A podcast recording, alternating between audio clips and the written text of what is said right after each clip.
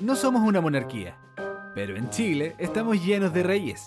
Y como el drama no nos falta, llegan los reyes del drama para conversar sobre los dramas que sí nos gustan. Telenovelas, películas, series, canciones y drama. Mucho drama. Hola, ¿cómo están ustedes amigas y amigos? Bienvenidos al segundo capítulo de Los Reyes del Drama. Hoy tendremos un programa espectacular, donde vamos a tener grandes invitados, grandes entrevistas y grandes momentos.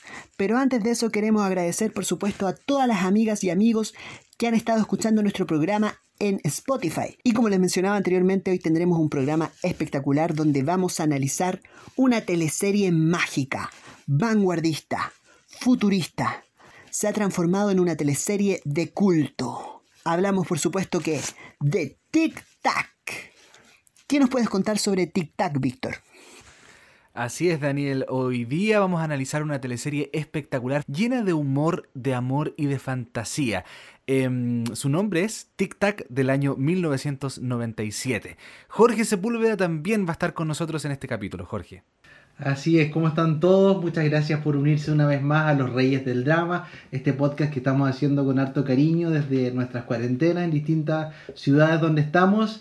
Eh, y así que partamos, porque este, este capítulo nos, tenía bastante entusiasmados, ya que nos encanta esta teleserie a los tres y, nos hace recordar como esa época de los 90 donde todo era un poco más inocente quizás y, y todo era como nuevo para nosotros en este aspecto audiovisual. La magia del amor.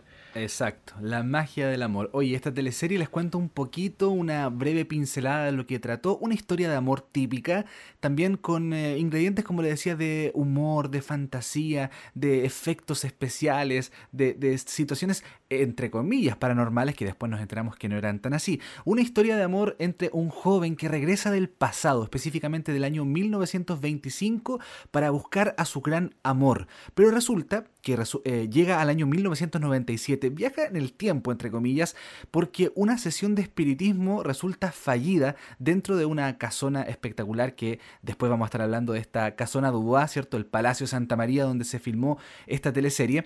Bueno, una sesión de espiritismo que resulta mal y trae a este joven de la clase alta, un joven muy educado, de regreso al año 1997. Allí es donde se encuentra con Pola Santa María, pero no su amada, sino que la sobrina nieta de su amada, y al encontrarse con ella y ver que era tan parecida físicamente, se enamora también de ella y comienza una historia ahí mm, bastante atractiva. Es una teleserie eh, muy bonita, muy arriesgada, creo yo. No sé qué opina Daniel al respecto.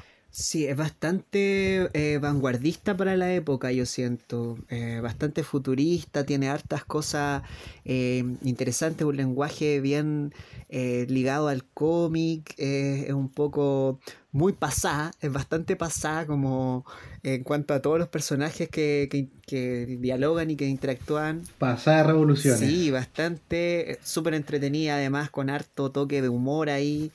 ¿Y eh, qué más nos puedes contar sobre esta teleserie, Jorge? Bueno, esta teleserie competía con Playa Salvaje eh, en Canal 13. En, en, la época en que la dieron no le fue tan bien sin embargo, con el paso del tiempo se ha convertido en una teleserie de culto. Ha revivido en las redes sociales, toda la gente recuerda como...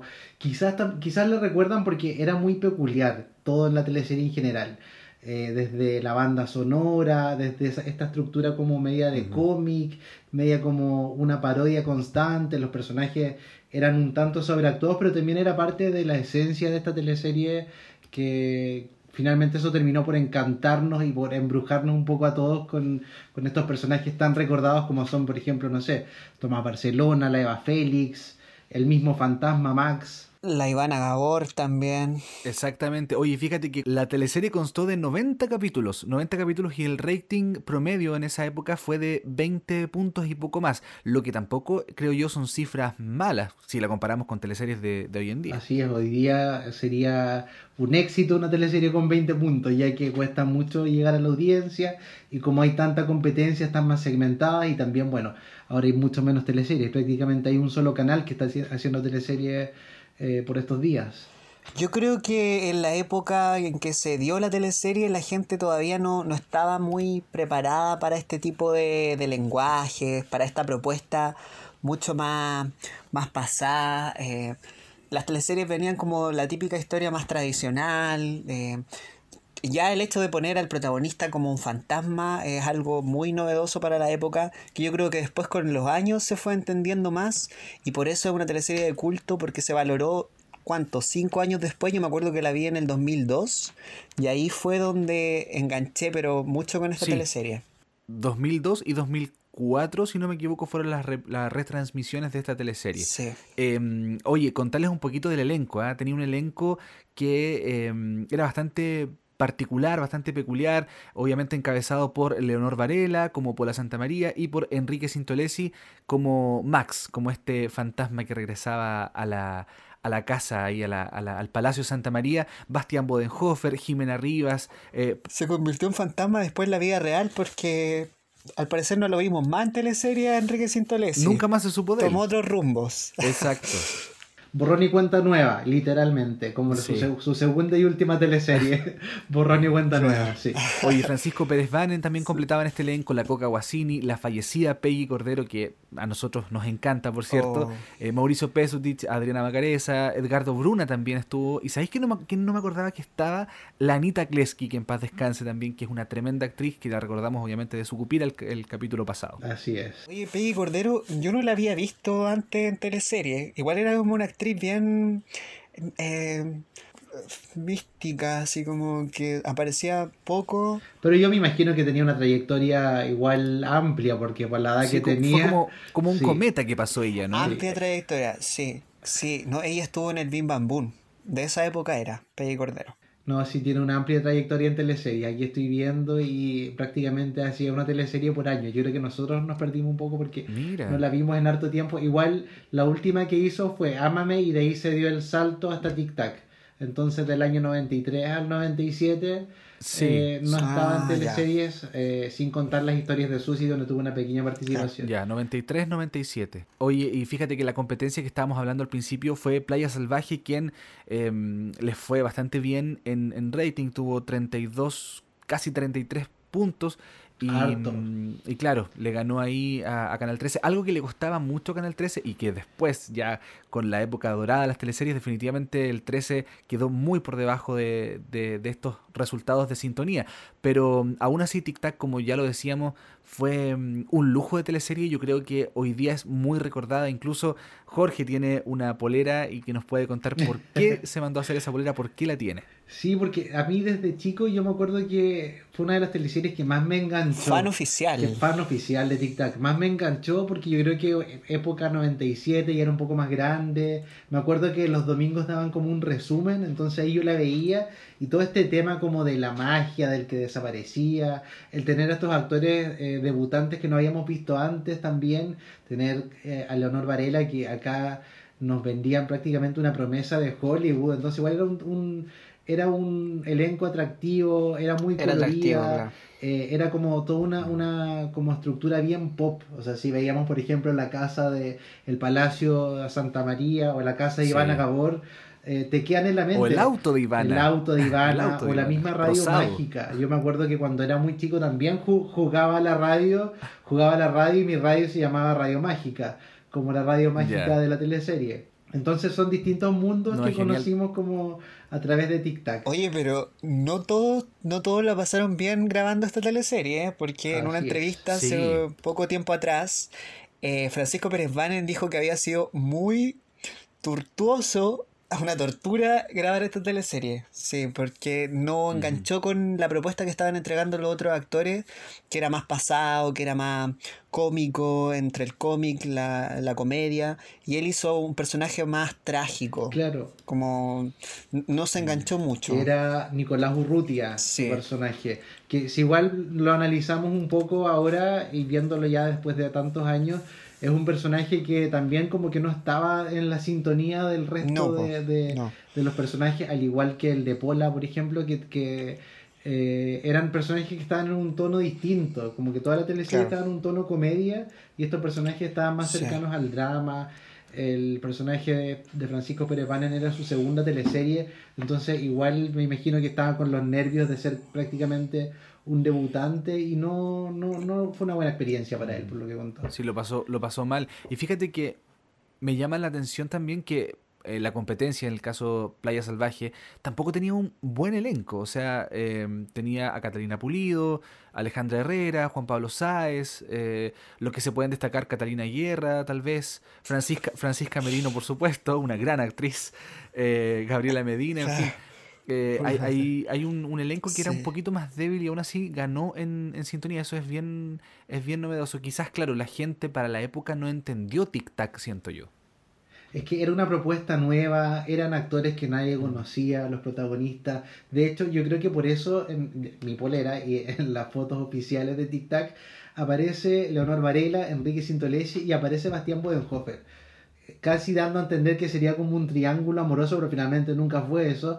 Pero tenían que poner un rostro que sea como conocido, como el galán de los 90 era Bastián Bodenhofer, era un rostro conocido y en el fondo vendía para que la gente se, atrajera por algo a ver Tic Tac. Claro que en su época no resultó.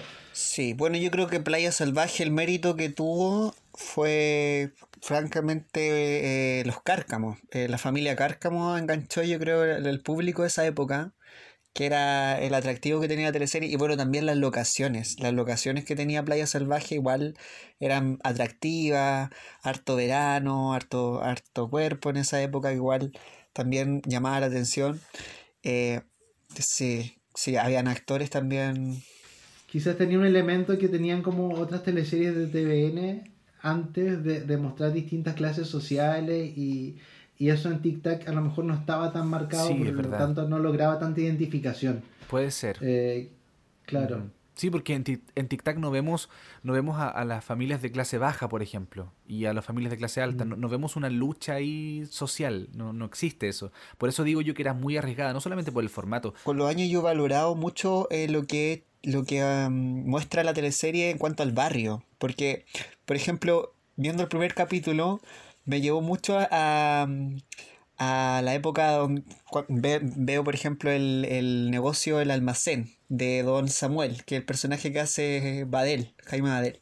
Entonces ahí se muestra igual un poco como la, la, vida de barrio, porque este, este palacio sabemos que está ubicado en Quinta Normal, que es una comuna bastante clase media, se podría decir, ¿cachai? Como popular, muy popular. Entonces, eh, claro, el, palacio tenía esa, mística, ese toque como bien... Eh, Em, como de una clase, como, como, y de hecho los personajes lo, lo valoran así, como Ivana Gabor, ahí hay mucho dinero, eh, la Pola va a ser heredera de ese palacio, pero el, el, los vecinos que rodean al palacio también tienen un poco de eso, de eso más, de, más popular, que son los personajes que eh, por ahí, Anita Kleski también, que es como la vecina, los niños que son como los copuyentos que van a ver el fantasma, igual tiene un poco de barrio esa, esa claro, Pero igual vemos a puros niños rubios.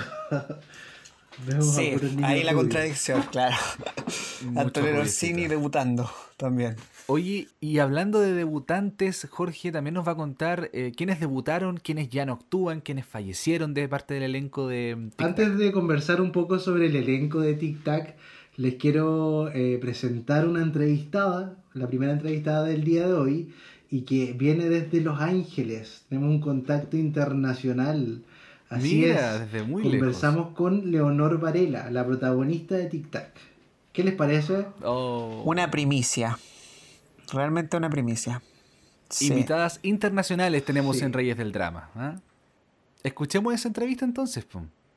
Ya, pues vamos a escuchar lo que nos contó Leonor Varela sobre, sobre su debut en Tic Tac y, y todos los pormenores de, de, su participación en esta teleserie. Vamos a escucharla. Muchísimas gracias por concederme la entrevista. Eh, un placer. Lo primero que nada, quería saber un poco cómo va la cuarentena, como en qué estás tú ahora, si estabas con algún proyecto antes que partiera todo esto o te pilló esto así como de improviso. Mira, la verdad que primero que nada, estamos bien. Familia, yo, estamos en buena salud, gracias a Dios tenemos techo y comida, entonces me daría cosita quejarme. Eh, sé que gente en situaciones mucho más difíciles que la nuestra.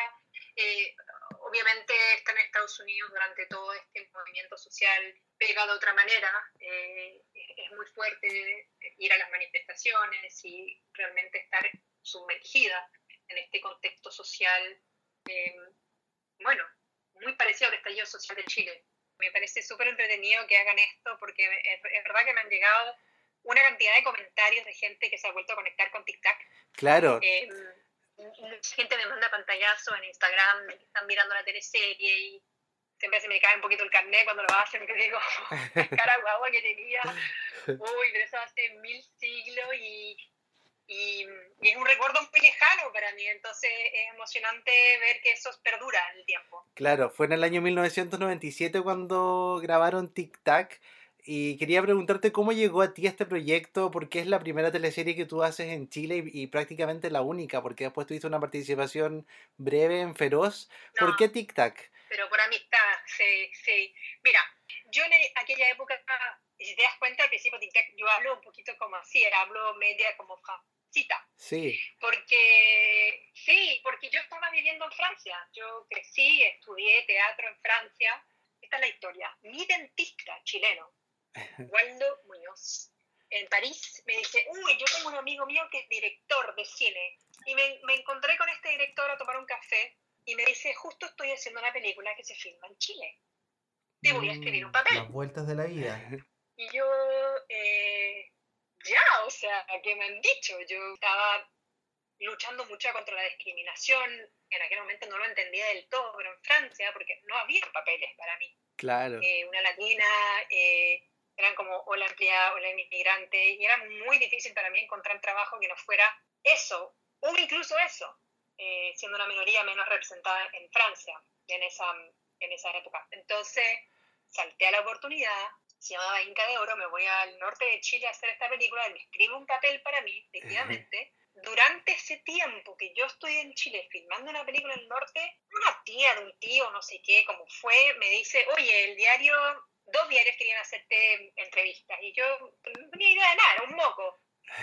Y nos, juntamos en una plaza a conversar, me sacan unas fotos así en la plaza tal cual, así como improvisada. Claro. Y sale el diario el día siguiente con una foto grande, me acuerdo que era media página de fotos. Me llamaron todos los canales.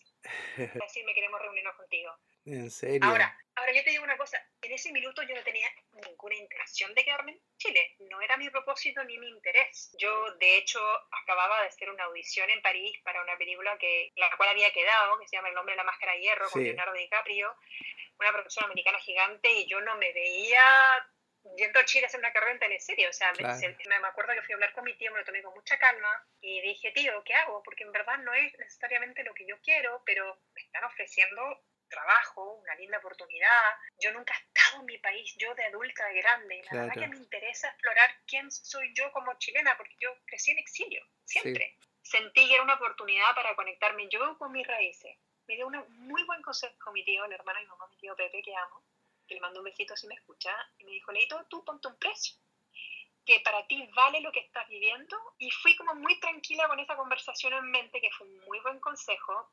Y dije, yo por este precio estoy dispuesta a hacerlo, por menos no.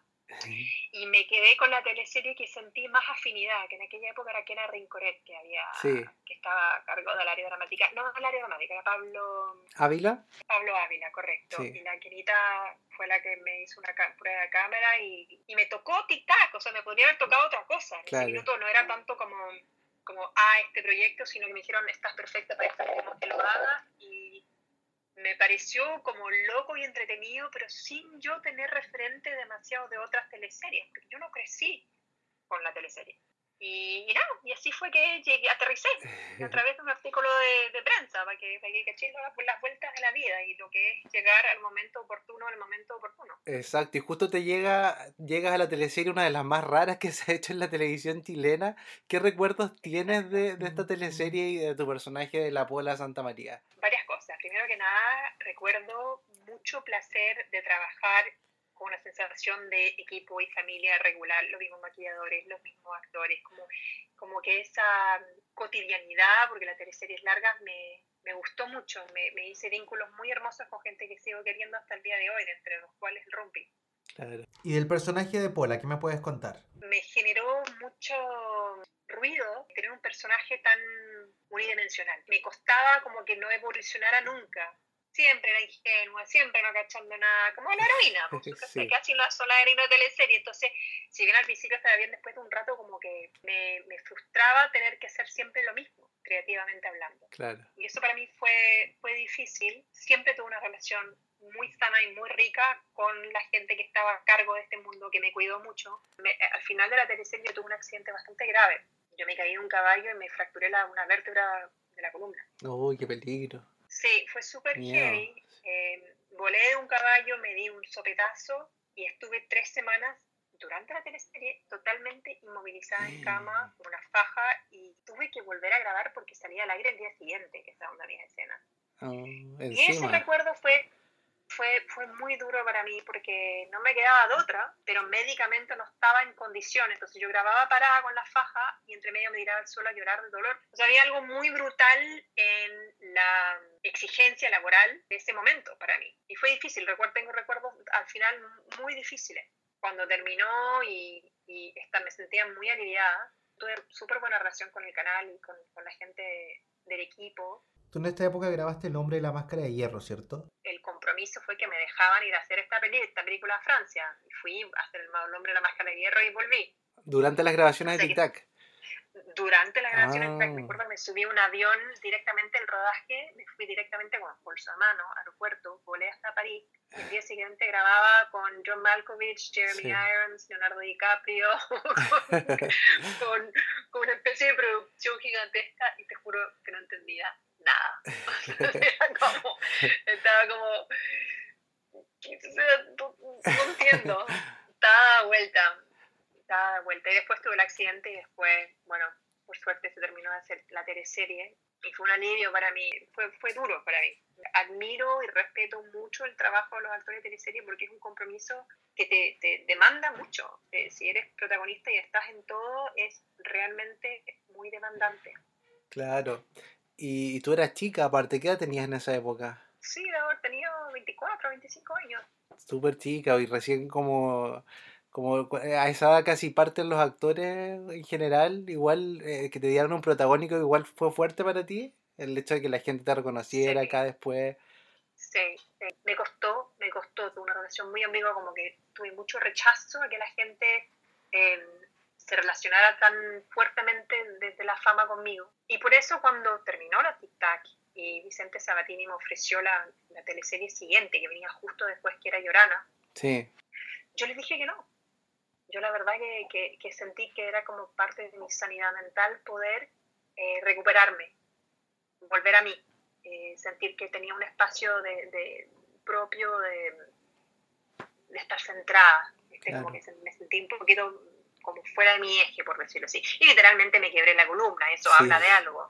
sí. Y también estabas proyectando una carrera en el extranjero, entonces también querías retomar un poco eso quizás. También, pero fue un alivio grande para mí poder volver al anonimato en París y sentir que, que recuperaba un espacio propio para volver a, a no perderme. Y yo, yo la verdad no lo digo como con desprecio hacia la fama, ni mucho menos, porque uno busca el éxito. No, no- no es que no quiera el éxito, pero yo creo que el éxito cuando te llega de golpe y no tienes un entorno fuerte para manejarlo, te puede realmente pervertir, dañar en, en entender que no eres diferente a los otros. O sea, no, no te podéis creer más de lo que no eres, porque uno no es diferente a los otros y la humildad se olvida y se pierden las cosas de proporción. Oye, Leonor, ¿qué te pasa con que eh, esté ahora este revival de las teleseries antiguas y que toda la gente como en época de cuarentena se haya puesto como nostálgica y llegue, no sé, Tic Tac se volvió una teleserie de culto en redes sociales? Es que lo encuentro demasiado bacán. Me encanta, me encanta porque, porque tiene demasiados ingredientes muy únicos. Entonces, algo, ser como que la teleserie que hice y que sea como una serie de culto es como demasiado lindo para mí, porque es un, un hito, un hito para mí, un hito para gente, una referencia. Eh, no sé, soy amiga, por ejemplo, de la Lorenza, que me decía, no sé, weón, yo esa teleserie era fan. Yo me río porque la pendeja tiene 20 años menos que yo y me río, porque claro, miraba de chica y de encontrar que era lo máximo. y encuentro bacán que perdure en el tiempo. Me encanta, me encanta que la gente postee y siempre reposteo y me río y les comento porque la verdad me emociona. ¿Y cuáles crees que y me fueron...? mi, mi cara mi guagua también, porque tengo una Sí. cara, unos cachetitos de bebé increíble. Era muy chica. Oye, ¿qué crees que fueron los, ingredi- los ingredientes que tuvieron, que tuvo Tic Tac para que sea exitosa más ahora que incluso en la misma época? el humor y el talento de actores como Jimena Rivas, Bastián Badenhofer, que hacían una dupla, eh, y Eduardo Pesuti, Sí. y la Penny, eh, y, y, y Rumpi, que venía como, yo y Rumpi, que éramos dos ovnis, ¿me entiendes? Que veníamos entrando, o sea, llegamos literalmente como para acá y llegamos y decíamos, ¿dónde estamos? ¿Qué es esto? Los dos no entendíamos Claro. nada. Había un elenco de la Coca Guasini. Coca Guasini, genial. Era tu madre. Coca, Jimena, Bastián, realmente se pasaron. Crearon Sí. personajes con demasiado. O sea, uno disfrutaba demasiado verlos. Y en la parte romántica mía y de, y de Enrique, que hacía como el contraste a, a su comedia. Entonces, la música, eh, la onda tan colorida, tan rock, tan divertida y, y- y romántica también, obviamente. Sí. Yo creo que por eso se repitió tantas veces y con tanto éxito y hasta el día de hoy la gente en redes sociales la ama. Yo de hecho cuando chico hice el Palacio Santa María en maqueta en el colegio. sí, Qué así bacán. que genial. Bueno, eso era Leonor. Muchísimas gracias por tu tiempo, por conversar con nosotros y, y estamos full agradecidos. De nada, un placer. Gracias a ustedes por hacer esto Gracias, y, muchas y gracias. poder tener un espacio y comentar un trabajo tan lindo. Un Sí. abrazo. Muchas gracias, que estés Chao. bien, cuídate, Chao, chao. chao.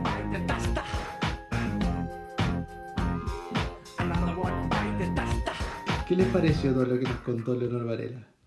Oye, eh, yo la encuentro muy humilde a ella, para ser eh, como una especie de rockstar en el extranjero, bastante humilde y simpática. Muy simpática. Queremos agradecer, por supuesto, que nos haya dado eh, esta entrevista, recordando tantos años que han pasado ya de su participación en TikTok. Así que, buena onda, Leonor. Gracias. Agradecerle por haberse dado un espacio para conversar con nosotros acá a la distancia, también ella en cuarentena y con todas estas revueltas sociales que hay en Estados Unidos. Sí, eh, buena, buena onda, onda. Así que un abrazo para Sí. ella.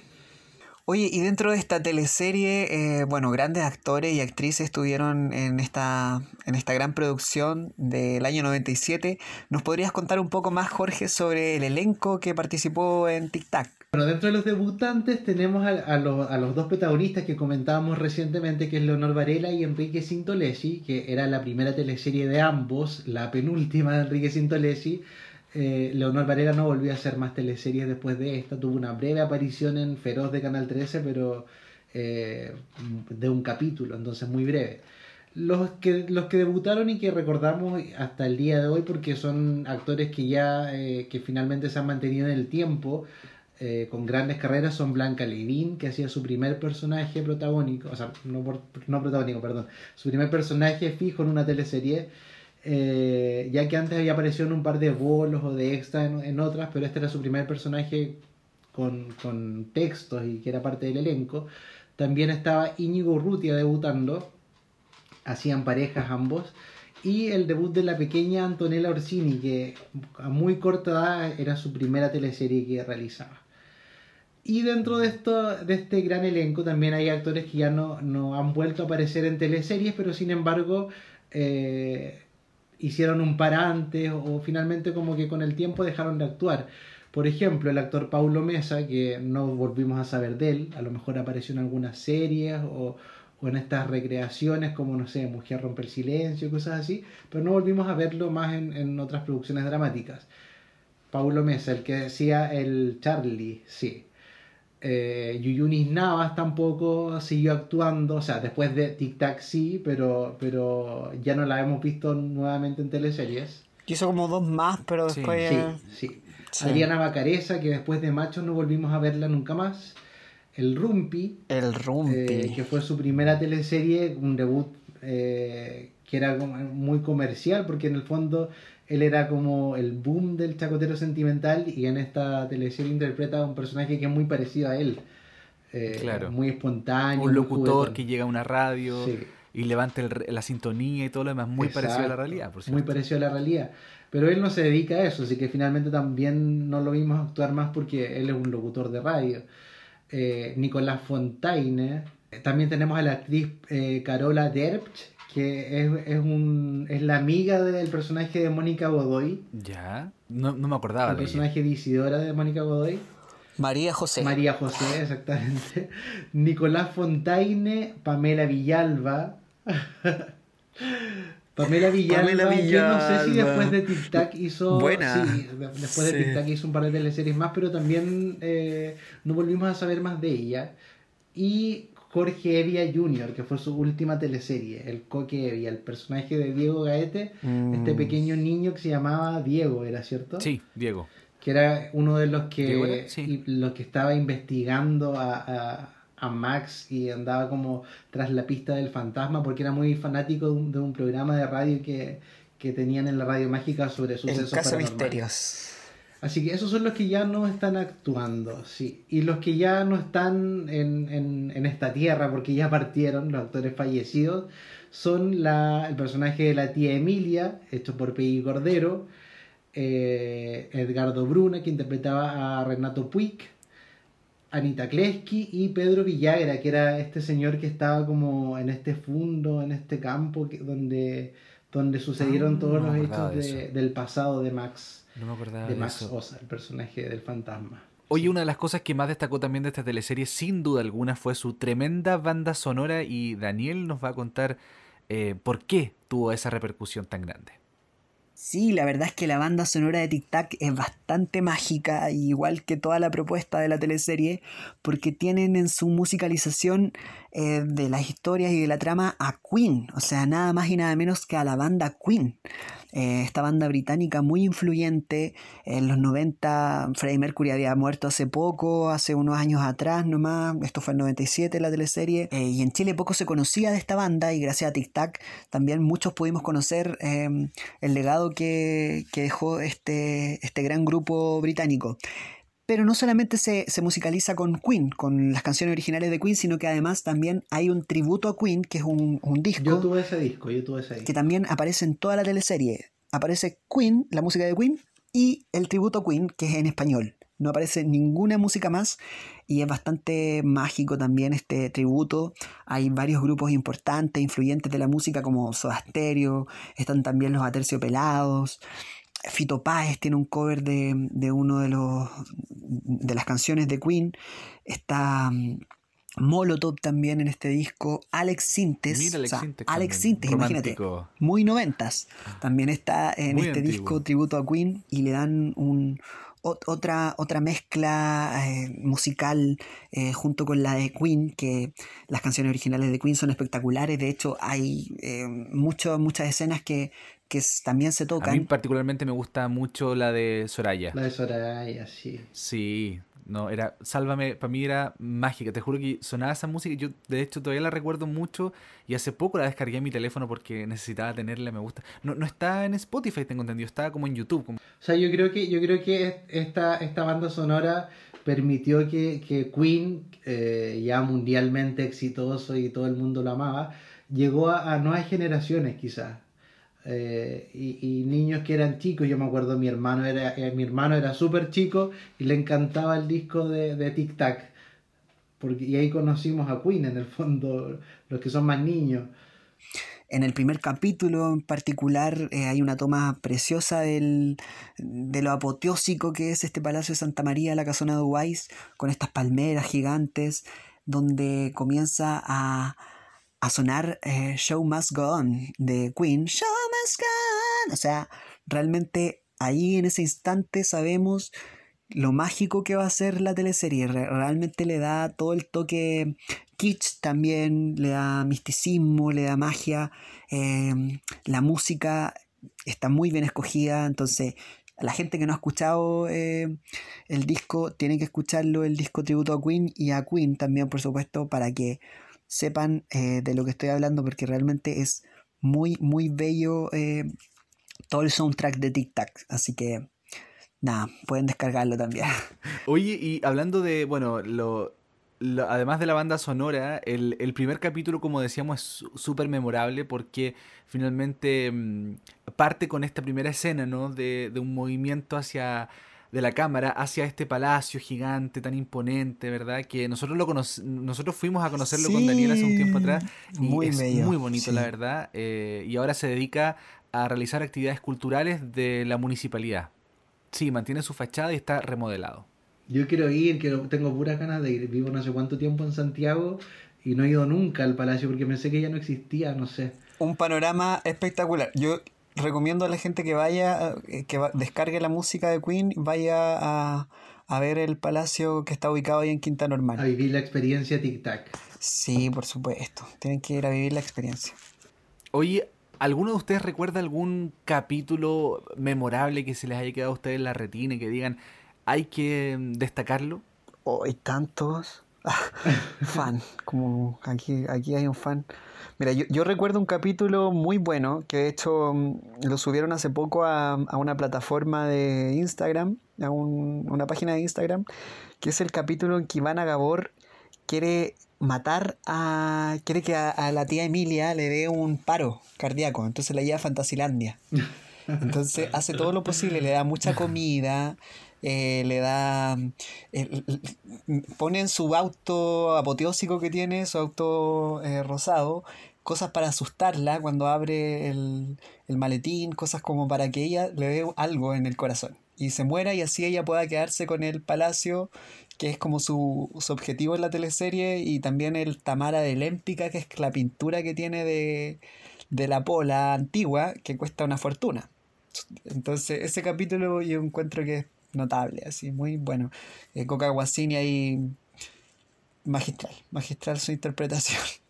Muy Sí, hay, chistoso. va- Claro, hay y- varios capítulos donde quería verla muerta. Hay otros donde Sí. se desmayaba y ella llegaba como emocionada casi a cobrar la herencia, pero Sí. finalmente no pasaba nada, siempre revivía. Porque No, ese era su, su propósito, ¿verdad? Cobrar la herencia y que Paula iba a ser la gran heredera y ella se iba a ir a la casa, a esa casona gigante a vivir con su, con su otra hija. eh, Sí. Entonces, claro, daba todo ese, ese- esa constante lucha de, de Ivana porque la tía muriera y poder quedarse con toda la fortuna. Y se acuerdan también que es una cosa muy, muy divertida cuando se robaba las cosas de la casa y tenía muchas cosas en su otra casa que se las robaba del palacio, que eran cosas Sí. obviamente de un alto valor y lo decía, si esta Sí. vieja no se va a dar ni cuenta que se, que se robó estas cosas. Sí, constantemente estaba robando cosas. Había un capítulo donde estaba tratando de robar un cenicero y había una araña pollito que era el personaje de Coque que se la había perdido como en el palacio y toma y estaba la Oh. araña. Y como que se vuelve loca y, siempre, siempre toda la culpa la tenía Eva Félix. Ah, Siempre le echaba la culpa a Félix de todo lo que pasaba.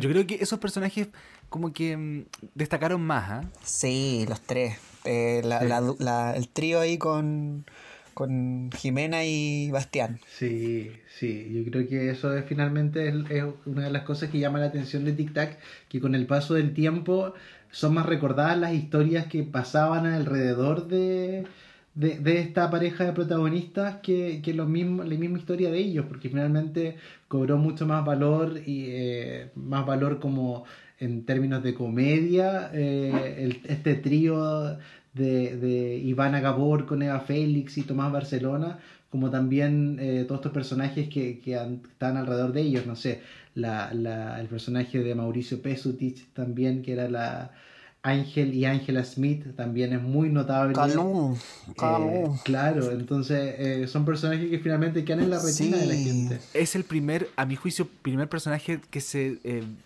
digamos el primer personaje travesti que se traviste para una Sí. teleserie que no es menor, o sea, año 97, hablando de un personaje que se pone ropa de mujer, peluca y, y finge una vida y finge un trabajo y todo lo demás, es bastante notable, un acierto también del director, y la, direct- la directora en este caso.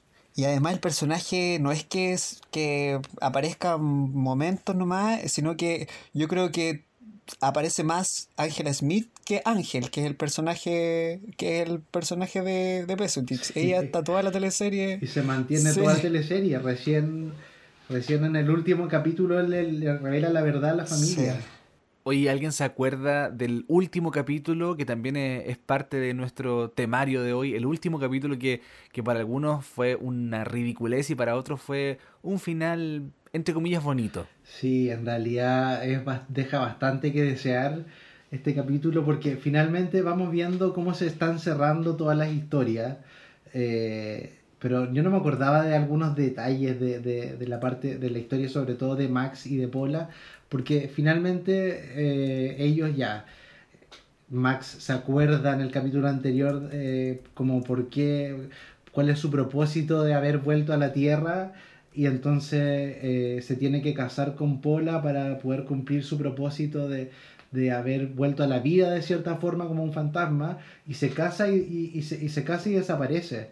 Entonces queda esto de, de, que, de que una vez que desaparece, eh, desaparece con todos estos efectos especiales medios extraños, con estas luces raras, después vuelve a la vida como en una nube, entonces es una cosa como inspirado casi en el Rey León. Eso es muy el Rey León. Lo único que me acuerdo es que termina, claro, termina en una nube, en el cielo, eh, la imagen de él, es muy, muy extraño, es muy extraño. Como la copa que aparece, que después aparece en la playa. Todos los amigos detrás en, el- en la playa, eh, contando, la- eh, Paula contando la historia final de cada uno de, esos, de, de los personajes que, que trabajaban en la radio, los amigos que hicieron, pero no, no me gustó. Claro, y, y- y se encuentra Paula con la, con la tía Emilia y la, la tía Emilia le dice como, oye, me acompaña a dar una vuelta y Paula le dice, no, no quiero, quiero estar sola. Así muy mala onda. Y se encuentra la copa y ahí agarra la copa y aparece Max en una nube, entonces finalmente una, una mezcla de cosas. Lo que sí yo rescato del último capítulo es esta reconciliación entre Eva Félix y Tomás Barcelona, que yo creo que todos la esperábamos durante toda la teleserie, ya que sabíamos que ninguno de los dos era el que se había robado esta, esta maletín con dinero. Había sido, ¿quién había sido el que se había robado? No recuerdo bien yo. Eh, Renato, ¿no? Nada que ver, no, no estoy El sí. personaje de Edgardo Bruna. Sí, Renato. Ah, Edgardo Bruna. Sí, Renato, claro, el Renato brazo Puig. de- Renato Puig. Renato Él Puig, era- sí. eh, sí. Que finalmente confiesa este robo y no pasa nada. Y vuelven a estafar a alguien porque el personaje de Jimena Rivas estafa a, a este actor que hacía de la, la casita del telol. ¿Cómo era que se llamaba? Johnny. El personaje Johnny Delgado. Johnny Delgado. Sí. Sí, entonces lo estafa y él viaja con el personaje de, de, de Solange Lackington. Viajan a Miami supuestamente con el dinero y era una maleta con papel picado finalmente. Bueno, y esta teleserie como ah, eh, fue tan mágica y tan vanguardista para la época, yo creo que pasaron muchas cosas que nosotros desconocemos en, en el proceso de rodaje de la grabación de la teleserie. ¿Qué nos podrías contar al respecto de, de los datos curiosos que, que sucedieron en, en la teleserie, Víctor?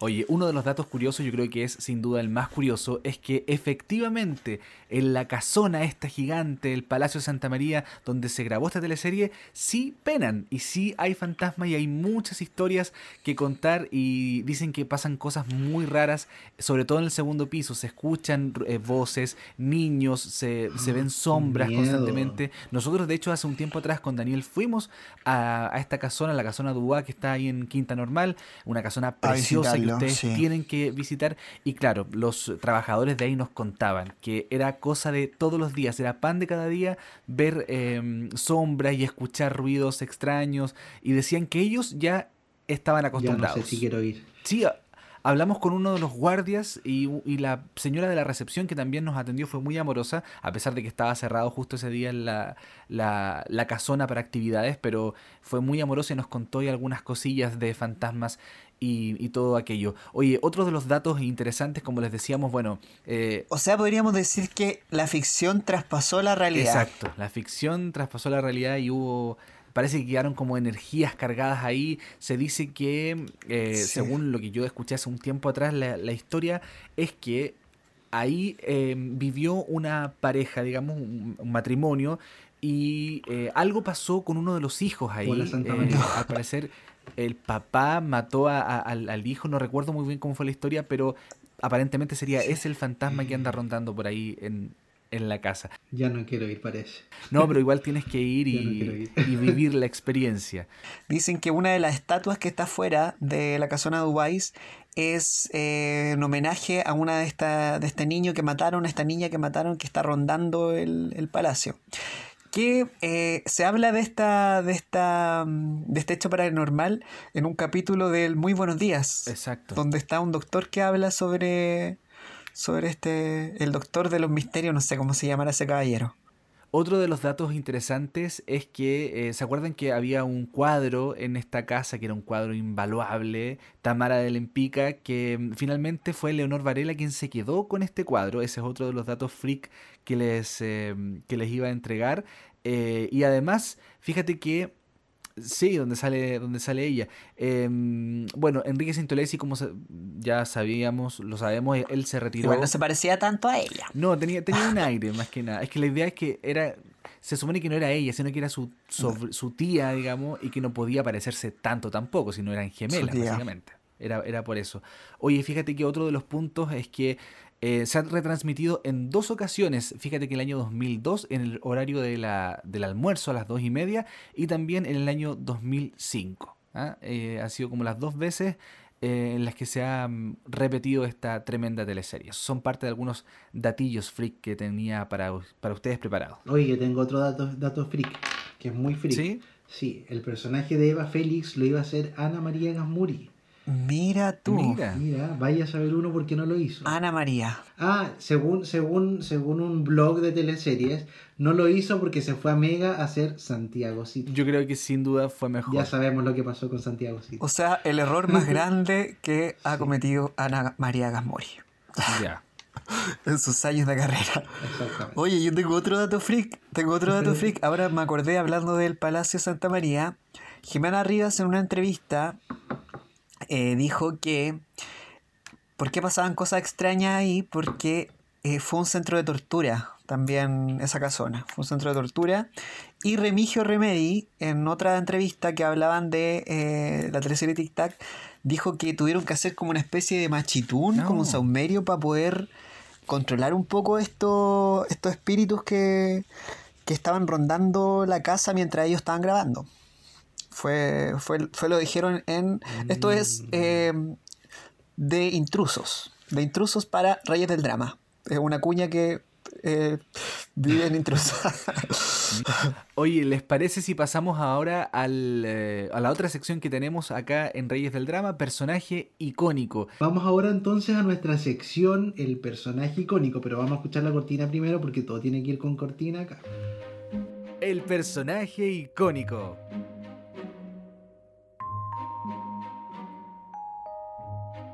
Así es, nosotros elegimos al personaje icónico porque su interpretación fue desbordante. Se lució esta actora, así que le presentamos al hombre tras Tomás Barcelona, el dueño de Radio Mágica. Conversamos con nada más y nada menos que el gran Bastián Bodenhofer. Oye, Bastián, ¿qué recuerdos tienes de la teleserie Tic Tac? Si bien fue una teleserie que en su momento eh, no fue tan exitosa porque compitió con Playa Salvaje, pero ahora es una teleserie de culto y la han repetido muchas veces y hay club de fans en redes sociales. Eh, Tomás Barcelona fue tu personaje muy recordado. ¿Qué, recuerdos tienes de esa época? Mira, fue interesante la experiencia. Yo me acuerdo que cuando iniciamos las grabaciones eh, de esa teleserie, este, yo propuse, le propuse a la Kena Rencoret, que fue la directora, desde un comienzo, hacer un personaje más estereotipado ya más cercano al, al lenguaje del cómics.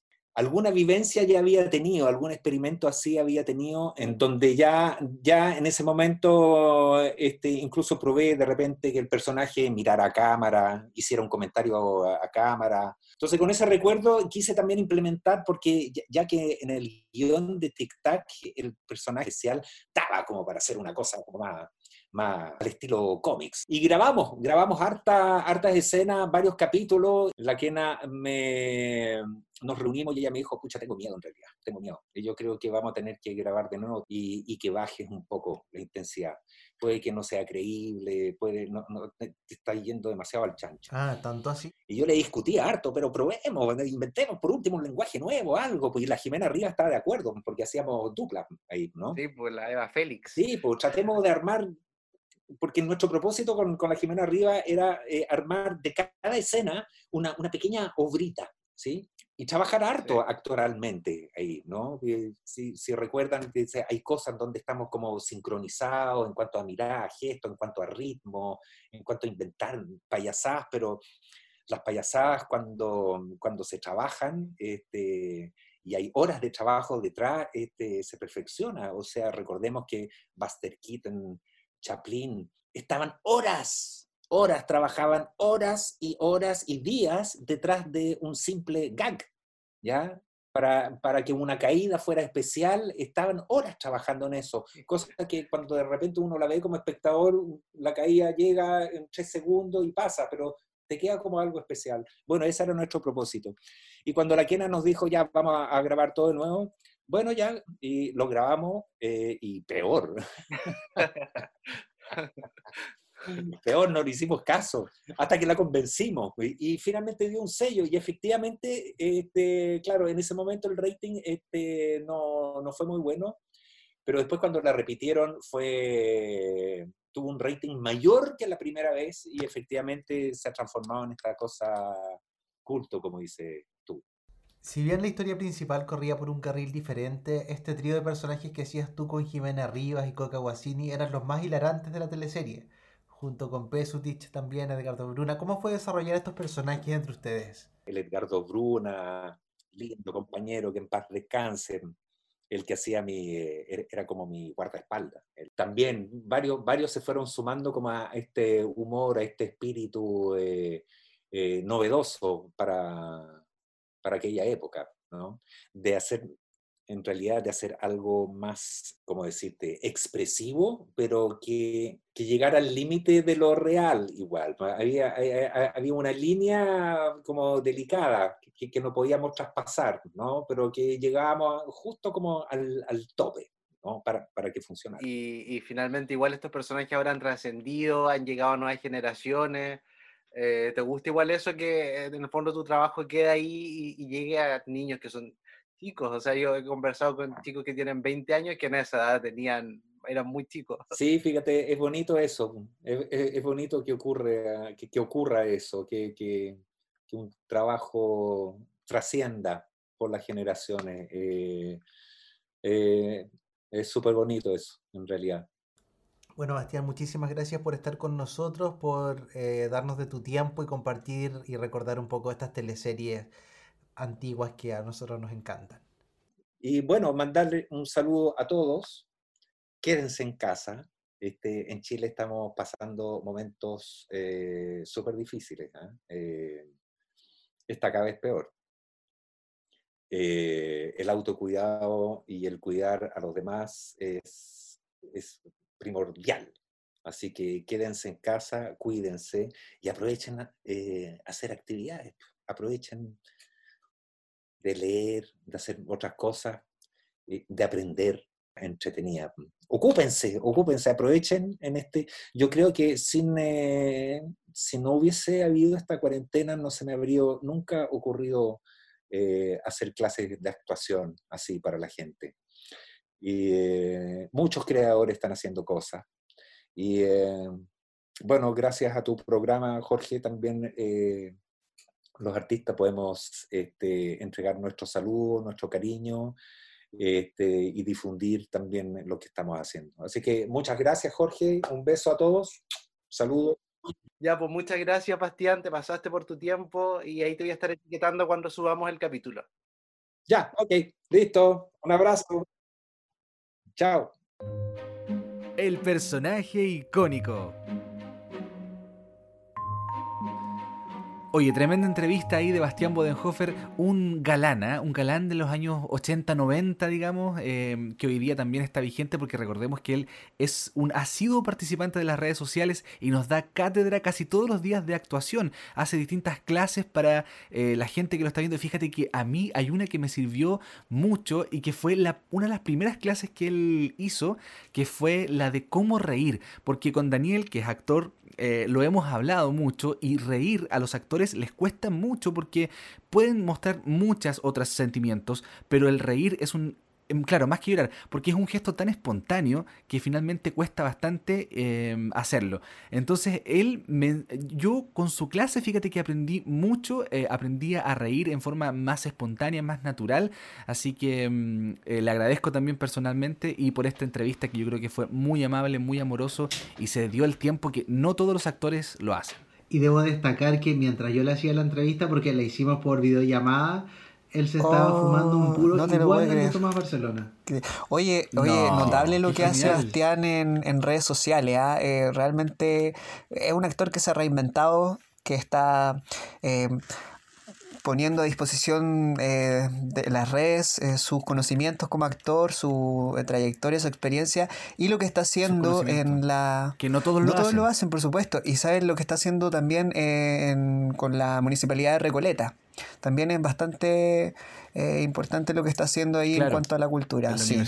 Así que puras puras felicitaciones al trabajo de Bastián y admiración, por supuesto.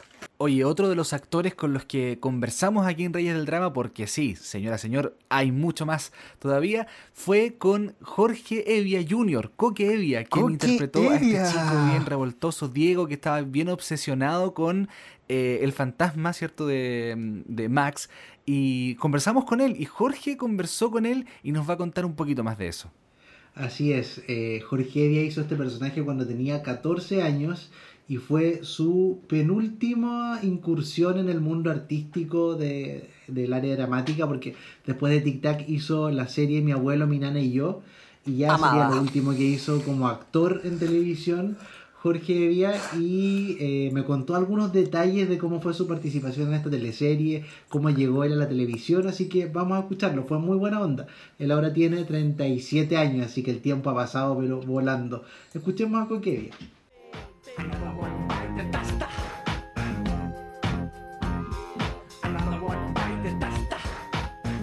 Bueno, porque partiste el año 1994 con tu primera teleserie que fue Rompecorazón y Tic Tac fue la última teleserie que hiciste en el año 97. ¿En qué estás hoy día? Ya han pasado más de 20 años de tu última aparición en, en telenovelas. Cuéntanos un poco cómo tu vida hoy en día. me dediqué a algo cerquita, ¿no? Que soy periodista, periodista deportivo. Hoy estoy en, en Radio Pauta, de lunes a viernes a las dos y media haciendo pauta de juego. Eh, estamos hasta las dos ahí y súper contento, la verdad que súper contento, el programa ha re bien, así que eh, no nos podemos quejar, la verdad. Buenísimo. Oye, ¿cuáles son tus recuerdos de tu participación en Tic Tac en el año 1997, donde fuiste Diego Gaete? Una teleserie que llegó un poco a romper los parámetros establecidos de otras producciones dramáticas. Yo, yo creo que llegó antes de tiempo porque de las primeras teleseries con croma, eh, donde esta cuestión de que se atravesaban paredes y todo, que día es un chiste hacerlo, era imposible hacerlo y los estudios en verde para poder hacer los cromas y todo. Entonces yo creo que era media fantasiosa y como que la gente no la enganchó al principio y después la repitieron como cinco veces. La, la vez que fue al aire oficial fue que después de muchos años TVN volvió a perder en rating con una teleserie. Pero claro, después se terminó volviendo de culto y el recuerdo es una teleserie media adelantada en aquel momento, eh, la cual los actores lo gozaban, porque como, era como una especie de, de- de sobreactuación. Era tan de comedia que era sobreactuado y no, fue, yo me acuerdo de, que no solamente era entretenido, sino que de verdad que los actores gozaban mucho haciéndolo. Oye, ¿tú cómo te preparabas eh, para gra- las grabaciones? ¿Estudiabas los libretos antes con tu familia? ¿O eh, tenías algún coach de actuación en esa época? ¿Cómo, cómo funcionaba el ambiente artístico? La verdad que yo era bien, entre comillas, irresponsable, pero por el colegio, entonces, yo hacía los ensayos y yo no tenía idea de lo que tocaba, pero como hacía el ensayo de piso y después vaya haciendo el movimiento de las cámaras, me lo, me lo lograba aprender rápido. Como que para mí era agradable porque no tenía que estudiar y para el resto también porque obviamente, obviamente me equivocaba, pero tampoco era un condoro tras otro porque si no se hace una lata, pues, así que no, nos llevamos bien ahí con, con los libretos. Oye, ¿qué recuerdos tienes de los actores que actuaron en esa teleserie? Como, ¿Con quién te llevaste mejor? ¿O al- alguien que te haya enseñado, aprendido algo de, de esa época? O sea, con todos me llevé muy bien, muy bien. Yo hice, hice mu- muy buenas amigas con la Leonor Varela, pero ahí con la que siempre me llevé muy bien es con la Jimena Rías, porque yo venía de, de Estúpido Cupido con ella. Entonces ya nos conocíamos de memoria y, y Sí. lo pasábamos bien eh, haciendo la escena, así que era muy entretenido hasta el día de hoy. De repente tenemos Ah, contacto. Claro, tu personaje era Diego Gaete en esa teleserie. ¿Cómo, cómo sí. recuerdas este, este niño que era súper travieso igual? Siempre te tocó ser como el niño travieso igual. Esa, sí, y esa teleserie era chistosa porque esta cuestión de andar cazando fantasmas, teníamos como una mochila que supuestamente era, la mochila pesaba como 50 kilos, pero lo que era muy entretenido es que fueron los primeros eh, scooters en llegar a Chile. Entonces imagínate, mientras estábamos esperando, andábamos los scooters para arriba, para abajo. La verdad que tengo, tengo recuerdos de que eran muy, muy entretenidas. Claro, tocaba mucha grabación nocturna por el tema de la casa y todo eso, pero también te la, te la arreglaba y no era tan grave. Oye, ¿de verdad pasaron cosas eh, extrañas en esa casona? Sí, lo- la- las muchachas de, de maquillaje y de vestuario, que, porque la, la primera planta la habilitaban para eso, eh, no les gustaba estar sola, escuchaban ruido, se rompían ampolletas, ir al segundo piso, nadie se atrevía. No, no, era... De verdad que efectivamente pasaban cosas, yo no sé si penaban, no penaban, pero de que pasaban cosas raras, pasaban. Sí, pues igual la trascendió como un mito de- dentro de la teleserie. Oye, Sí, sí. y, y tú finalmente, ¿por qué decidiste ponerte al lado del periodismo y no de la actuación? Porque ya vaya entrando en una edad que ya, ya deja de ser como un juego, se pone en serio. Quería vivir lo que estaban viendo todos mis amigos, subirse a la micro, andar eh, peluceando para arriba y para abajo. En un principio, ah, tú salías ahí en la tele, te cachaban, pero no es, no es la exposición de hoy día, obviamente. Pero ya una, dos, tres, cuatro, entonces ya era harto. Y ahí, en todo caso, yo no sé si me habrían seguido llamando, para ser honesto, pero yo como que avisé que ya estaba listo. Ya. Y, y eso, y después, claro, me gustaba el mundo de la televisión, no de la actuación, no, tanto, y por eso me decidí por el periodismo. Pero como te digo, no, no, en ese momento como que yo estaba buscando ir a pichanguear con mi amigo, quería dar una vuelta no sé dónde, y medio que no se podía. Pude hacerlo, lo pasé muy bien, pero como te digo, no, yo avisé, pero también suena como agrandado de que no, yo dije nomás, no tengo idea si me habrían seguido llamando, la verdad, porque justo después no apareció otro Claro. no habían papeles nomás de, de, de- de niño, entonces a lo mejor no me iban a llamar más. ¿no? Pero finalmente igual eres como el niño recordado de las teleseries de los 90, como que ahora eh, en esta época de cuarentena como que la nostalgia eh, ha llegado a todas las casas y todos están viendo teleseries antiguas. ¿Qué Increíble. te pasa como con eso de, de- de que ahora te conozcan en esa faceta como de niño actor de cuando No, eras así chico? increíble, o sea, por Instagram, ponte tú, la gente me dice, oye, estoy viendo esta, estoy viendo la otra, y qué buena, y no sé qué, entonces ha sido entretenido porque se, han, se van acordando de uno de otra faceta, o sea, no sé, para mí, mucha gente de otros países que me, me sorprendió también, así que no, ha sido entretenido para amenizar la cuarentena, ir hablando y conversando con gente que está viendo las teleseries. Ya, pues eso era Jorge entonces, toca yo. Muchísimas De gracias. nada, pues compadre, lo que necesiten aquí estamos. Ya, pues súper. Muchísimas gracias. Que Ya, pues bien. compadre, cuídate, un abrazo.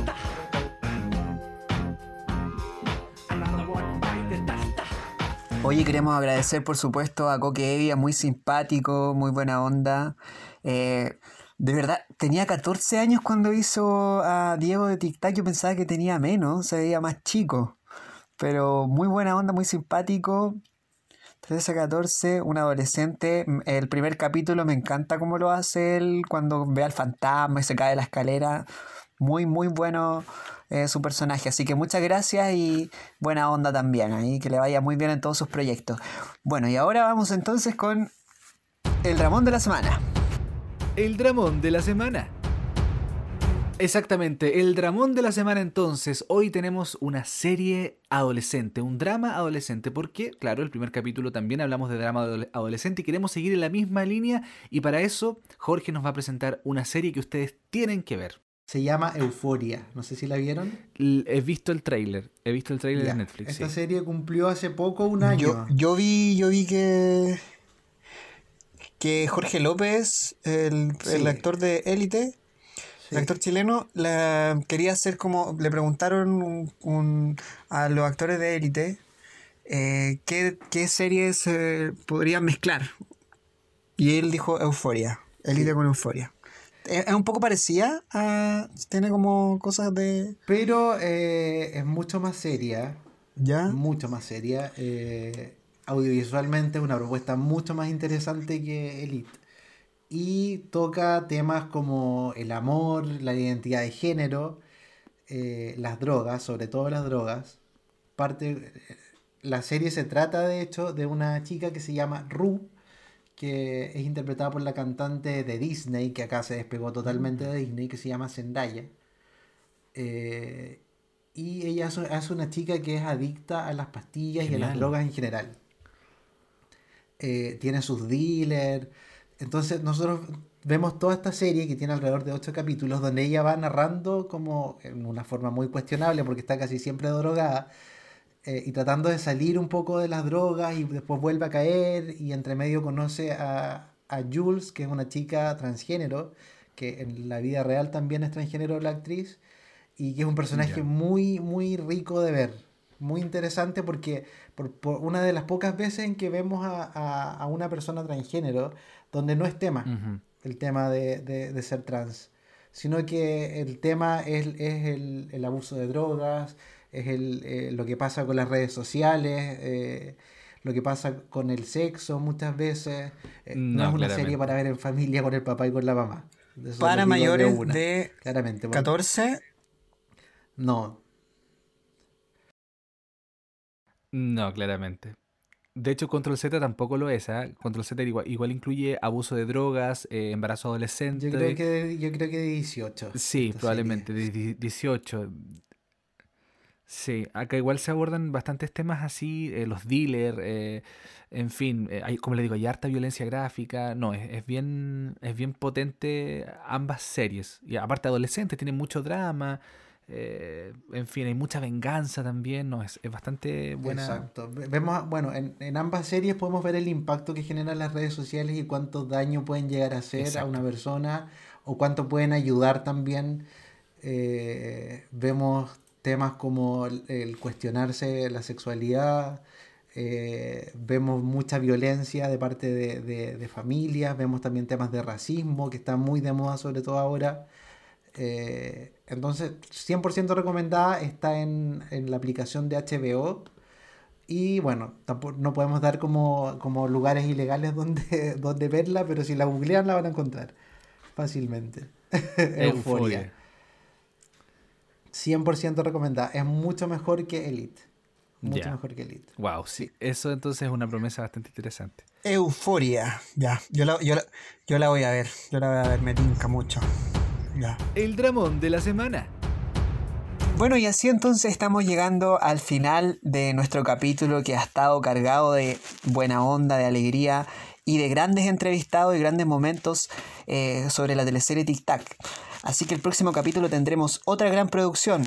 Desde ya muchas gracias a todos, Víctor. Sí, oye, muchas gracias por habernos escuchado, por darse el tiempo. Este es un podcast, un podcast digo que hacemos con mucho cariño. Usted vio, hacemos, tenemos entrevistas, tenemos siempre ahí harto material preparado para todos ustedes y los vamos a seguir sorprendiendo con otras teleseries de culto de nuestro país, esas teleseries que uno tanto extraña. Y también despedimos también a, a Jorge, que nos acompañó hoy día. Así es, muchísimas gracias por escucharnos, por llegar hasta el final del podcast. Eh, agradecemos enormemente a los tres entrevistados que tuvimos en este capítulo. Eh, un abrazo a Leonor, a Coque y a Bastián. Y síganos en, nuestra, en nuestro Instagram. A Bastián un beso. bueno, ahí cada uno se despide como quiere. síganos en, síganos en, nuestro, en nuestro Instagram de Reyes del Drama, donde vamos a estar anunciando los capítulos que vienen, los estrenos, los invitados y material exclusivo también, no sé. Síganos porque hay muchas sorpresas para ustedes. Muchas gracias. Nos vemos. Adiós. Que estén muy bien, nos reencontramos en otro capítulo. Chao, escuchantes. Sí. Chao amigos, nos vemos. Adiós. Esperamos que todo el drama de hoy no haya sido suficiente y hayan quedado con gusto a poco. La monarquía ya fue declarada. Nos vemos pronto en una nueva cita real con ellos, los reyes del drama.